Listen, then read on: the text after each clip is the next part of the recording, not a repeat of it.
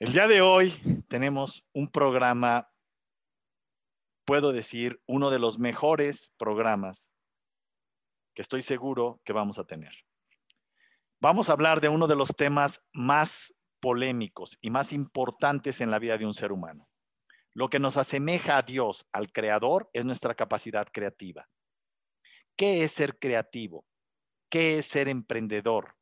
¿Qué es ser un ser humano que transforma su realidad y hace de ella algo espectacular? De eso vamos a hablar hoy. La creatividad es lo que nos asemeja a la parte más valiosa, más eterna de nosotros. Esta capacidad creativa es algo que hace que hagamos una diferencia entre lo que somos y lo que podemos llegar a ser. No puedes perderte cada minuto de esta entrevista con una de mis grandes, grandes maestras, compañera, eh, amiga, Clara Klug. De verdad, una eminencia. Está considerada una de las 50 personas más creativas del mundo en esta época. Fue parte de un estudio de su cerebro creativo. Ha estado en más de 17 países con oficinas. Ha trabajado con el gobierno chino. Ha trabajado en Malasia, en Singapur, en una cantidad de países como no tienes una idea, por supuesto en Estados Unidos, en México y en prácticamente todo América Latina. Quiero decirles que el día de hoy tengo una invitada de súper lujo y que quiero que la aprovechemos al máximo. Y por eso, de hecho, esto va a empezar de una manera diferente y aquí estamos. Gracias, Clara, por estar aquí con nosotros. Gracias a todos ustedes. Y si te parece importante este tema, este tema, compártelo en tus redes, síguenos. Voy a contestar sus preguntas, pero esta vez necesito tener una conversación full attention. Toda la atención puesta en el contenido, en la persona y en el personaje que hoy tendremos aquí enfrente. Una mujer especial, una mujer espectacular, con un talento fuera de serie y una gran maestra para mí y para todos ustedes, estoy seguro nos dará seguramente un contenido espectacular del que estaremos comentándolo más adelante. Yo estaré tomando nota, por supuesto. Y quiero decirles que gracias por seguirnos, gracias por poner like, gracias por todos sus corazones. No lo dejen de hacer por sus manitas, eso ayuda mucho en nuestras redes. Gracias por estar aquí presente con nosotros. El día de hoy lo vas a disfrutar. Este en vivo es especial, un regalo para ti. ¿Desde dónde? Desde Doctor Roche Oficial, aquí en YouTube y en Facebook. Muchísimas, muchísimas gracias. Gracias por todos sus comentarios. No dejen de hacerlos. Yo me voy a clavar en el programa, pero por favor voy a contestar cada una de sus preguntas. Y claro que sí, aquí, aquí, en vivo, con Dr. Roch, un gran tema, cómo ser creativo y cómo reinventarte. Bienvenidos. Gracias, Clara, por estar aquí conmigo. Fíjate que déjame decir algo. Primero, eh, darte las gracias por esta, esta entrevista. Muchísimas gracias. Eres un ser humano extraordinario, sumamente creativo, de las personas más creativas que yo conozco en el mundo y quiero honrarte de esa manera. Y decirle a toda la gente que este, esta entrevista no se la pueden perder y que compartan este material porque es de suma importancia. De hecho, estamos empezando de una manera radicalmente diferente como empiezo todas mis entrevistas. Ya, ya de ahí me dice el tipo de calidad profesional y personal que tengo enfrente. Primero déjenme nada más hacer una brevísima presentación y sí quiero que te presentes, Clara, porque para mí, además de que eres una mujer humilde, quiero que hoy no lo seas, que hoy te describas. Yo necesito que la gente que nos va a escuchar sepa el pedazo de ser humano que tengo enfrente. Yo nada más te voy a honrar con las características mínimas. Y luego te voy a pedir que nos cuentes tu historia para que la gente se entere de qué tipo de ser humano eres. Número uno, está considerada entre los 50 personas más creativas del mundo. Participó en una investigación en donde el único mexicano o la única mexicana, y no sé si latinoamericana, creo que había dos gringos, pero bueno, ahorita ya no lo va a contar. La única mexicana que fue elegida en este proceso fue ella es compañera mía en varios entrenamientos, entre ellos de aprendizaje acelerado. Yo la quiero muchísimo porque el pobre maestro que nos dio ese entrenamiento hace muchos años, no sé cuántos, Clara, no quiero mencionar, pero más de 15, nomás para que tengan una idea. Este, eh, trabajamos juntos en varios, en varios procesos y fue fascinante. O sea, Cuando tú interactúas con un ser humano de la calidad de ella, entiendes que el ser humano es mucho más de lo que aparenta. Y segundo, quiero hablar de algo que para mí es fundamental. Eh, yo creo que la creatividad es la base de lo que nos conecta y nos asemeja a Dios. Dios que nos crea nos da la capacidad, no de hacernos millonarios, no de hacernos grandes, de hacernos como Él, seres que crean. La creatividad es la fuente de la riqueza, de la grandeza y del espíritu humano. Y tengo aquí una maestra de creatividad. Eh, quiero decirles que mi fuente, mi base, mi origen desde que yo empecé fue la creatividad. Y he trabajado con ella muchísimos. Hice no sé cuántos este, seminarios de diplomado en creatividad y luego diplomado en creatividad avanzada y creatividad específica para crear productos y lo hicimos con Disney y lo hicimos con muchas empresas. Ella me dice, quítate que ahí te voy. O sea, ha participado a nivel mundial en grandes procesos creativos. Hoy quiero que los menciones, Clarita, por favor, para que tengan una ligera idea. Y quiero decirles que de las personalidades con las que yo me enriquezco y que creo que enriquecen mi vida cada vez que me encuentro con ella, cada vez que platicamos, cada vez que o nos tomamos un café o vamos a comer o tomo un seminario con ella, porque el último entrenamiento de especialización que decidí tomar con ella, se nos truncó, Clara, qué coraje.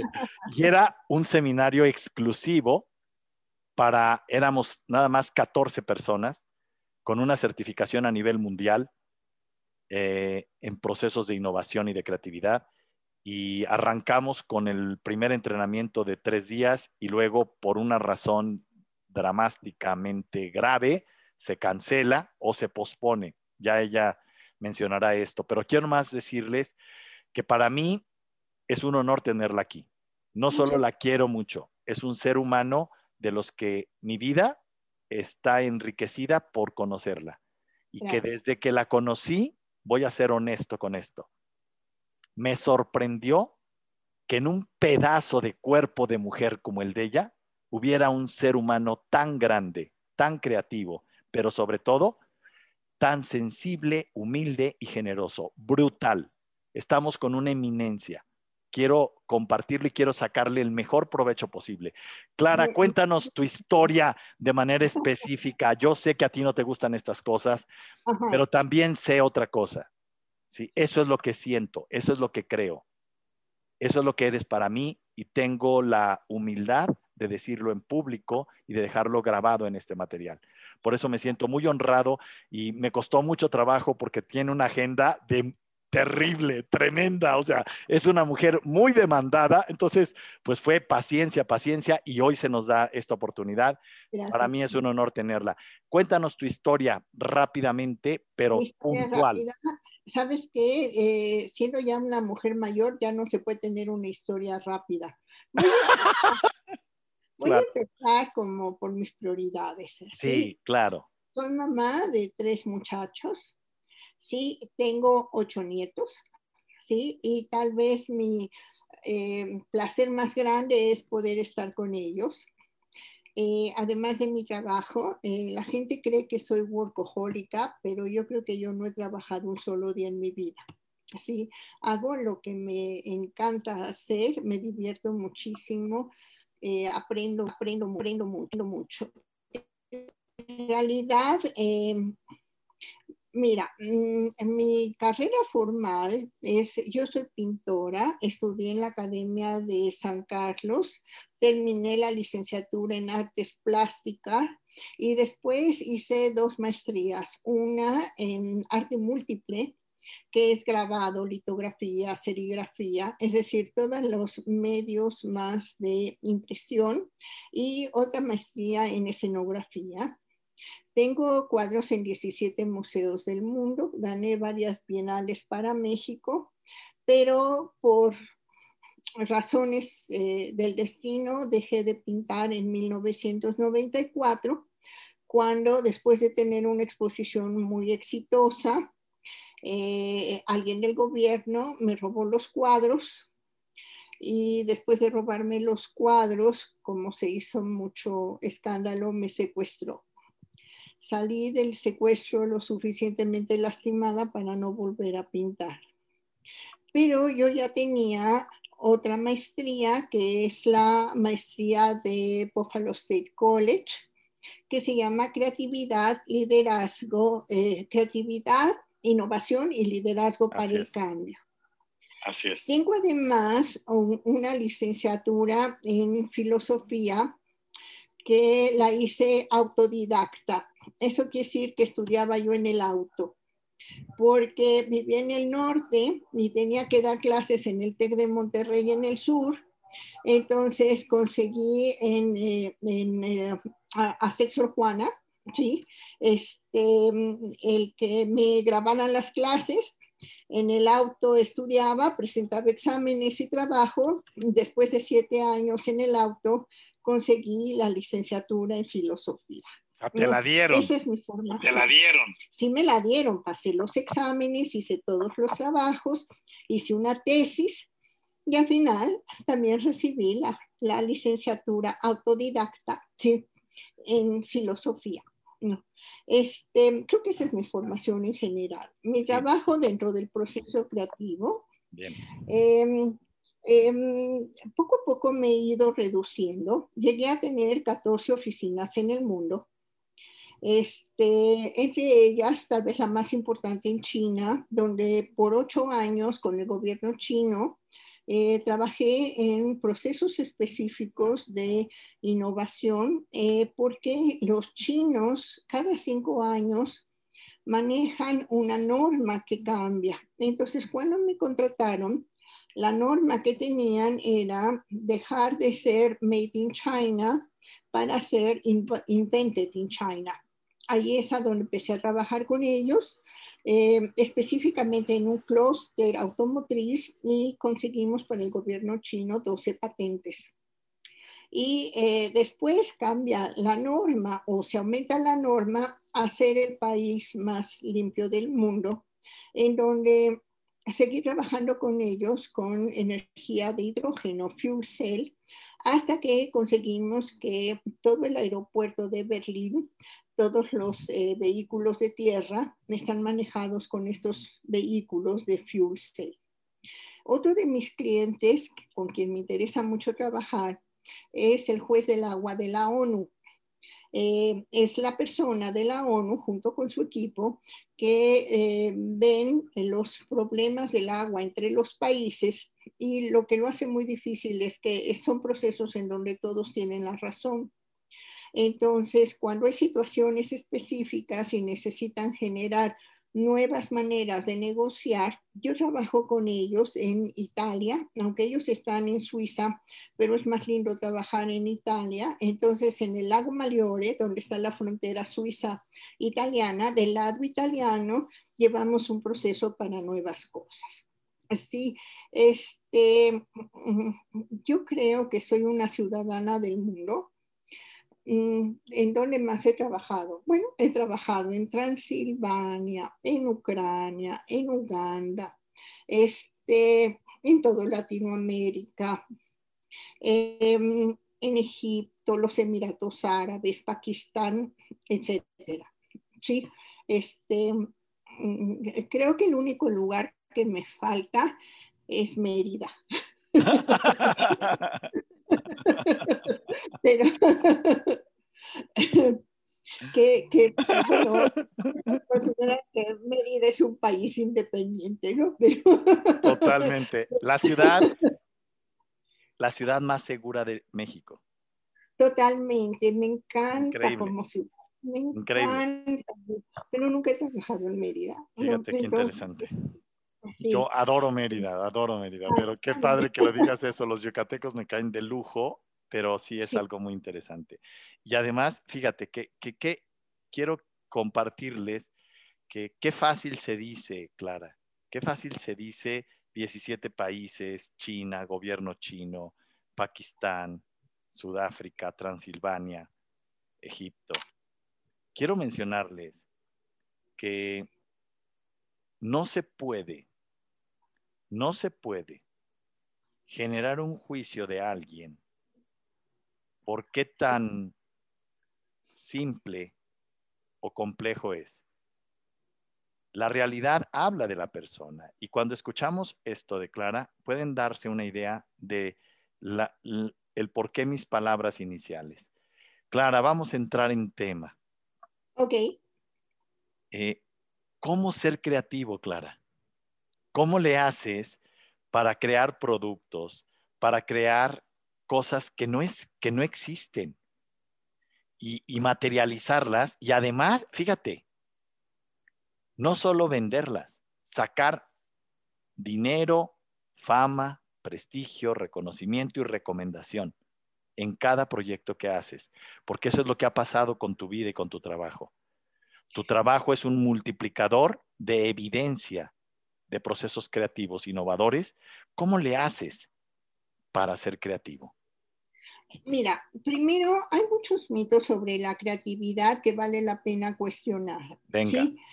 Eh, em, quiero antes de entrar en ello decirte que estoy totalmente de acuerdo. Creo que la creatividad es un regalo del creador. ¿sí? Entonces, eh, el creador nos hizo creativos, todos nacemos creativos. Y puedo decirlo tranquilamente, este, que yo estoy muy agradecida eh, con el sistema educativo mexicano, porque gracias a lo que le hacen a los niños, yo tengo mucho trabajo con los adultos. ¿no? Sí, a pesar de la escuela, a pesar de la escuela, seguimos siendo creativos. Lo que pasa es que hay niveles. Sí, es decir, hay una creatividad innata que cuando tienes que resolver algo lo haces. Hay la creatividad del genio que se sabe cómo se da, pero no se sabe cómo entrenarla. Pero hay todo un proceso para desarrollar la creatividad, para resolver problemas difíciles, para ir por nuevos proyectos y productos, para transformar una organización e inclusive podría decir que para transformar algunos aspectos de la sociedad. Así, entonces eh, el primer paso que diría yo es necesitas tener un proceso. Eh, no se trata de, de jueguitos y ya. La creatividad se define como pensar algo nuevo y útil. La innovación se define como hacer algo nuevo y útil, ¿no? Entonces, no solamente necesitas el proceso creativo, necesitas también el proceso innovador, porque si piensas algo nuevo y útil, puedes convertir en alguien muy imaginativo, ingenioso, pero al final no estás dando resultados y la creatividad da resultados. ¿sí? Yo puedo decir que soy pintora, pero si no te enseño los cuadros, no soy pintora. Entonces, entre los mitos que hay, te podría decir que uno de ellos es que los niños son más creativos que los adultos. Los niños son más ingeniosos, son más imaginativos, pero no tienen el proceso para llegar a implementar su creatividad. Sí, sinceramente los adultos somos mucho más creativos que los niños, aunque los niños tienen esta frescura necesaria para abrir la puerta a la creatividad. Otro punto, sí, otro reto que yo pondría es que eh, se dice que naces creativo o no naces creativo. Sí, yo creo que todos nacemos creativos, pero si alguien dice no soy creativo, pues no es creativo. Es decir, esto es creerte que lo eres, ¿no? También, también eh, ese es otro punto, ¿no? Este, la creatividad es entrenable, la creatividad es potenciable también. Sí, la creatividad requiere de mucho trabajo. No es algo así como el ajá y ya soy creativo. Este, necesita mucho trabajo. Son, como se dice de la pintura, son 90% de transpiración y 10% de inspiración. ¿Okay? Entonces creo que dentro de estos mitos que hay, eh, otro mito es que eh, imaginación o originalidad son lo mismo que creatividad. No, no es cierto. La imaginación, la originalidad son parte de lo que es creatividad, pero no son el todo. ¿sí? Creo que una persona que sabe encontrar problemas difíciles es tan creativo como el que sabe resolver problemas difíciles. Entonces, Entonces el que encuentra también es creativo. Por supuesto, sí. Es decir, un proceso creativo va desde descubrir datos, encontrar problemas, buscar soluciones, implementar tienes diferentes maneras de ser creativo, pero en todas ellas eres creativo. Y rara vez eres creativo en las cuatro. Entonces, a ver, este, una pregunta, una pregunta. Sería el que encuentra problemas, el que encuentra soluciones, el que implementa solución, me faltó uno. Mira, em, dentro del proceso como que tienen ciertos arquetipos, ¿no? Es el clarificador, es el que clarifica problemas, ideador, que es el que sabe generar ideas, pero ideas y soluciones no son lo mismo. Entonces, el que sabe convertir ideas en soluciones es un desarrollador y el implementador. ¿No? Entonces, muchas veces se habla de que los contadores no son creativos y hay contadores que son profundos clarificadores y que pueden ser mucho más efectivos con su, con su creatividad que un buen ideador que no sabe convertir las ideas en soluciones. Este, que esto viene otro punto también que, que, hay que considerar, y es que la creatividad hasta el día de hoy no se puede medir. ¿Sí? Es, este. es, es ciencia, entonces no es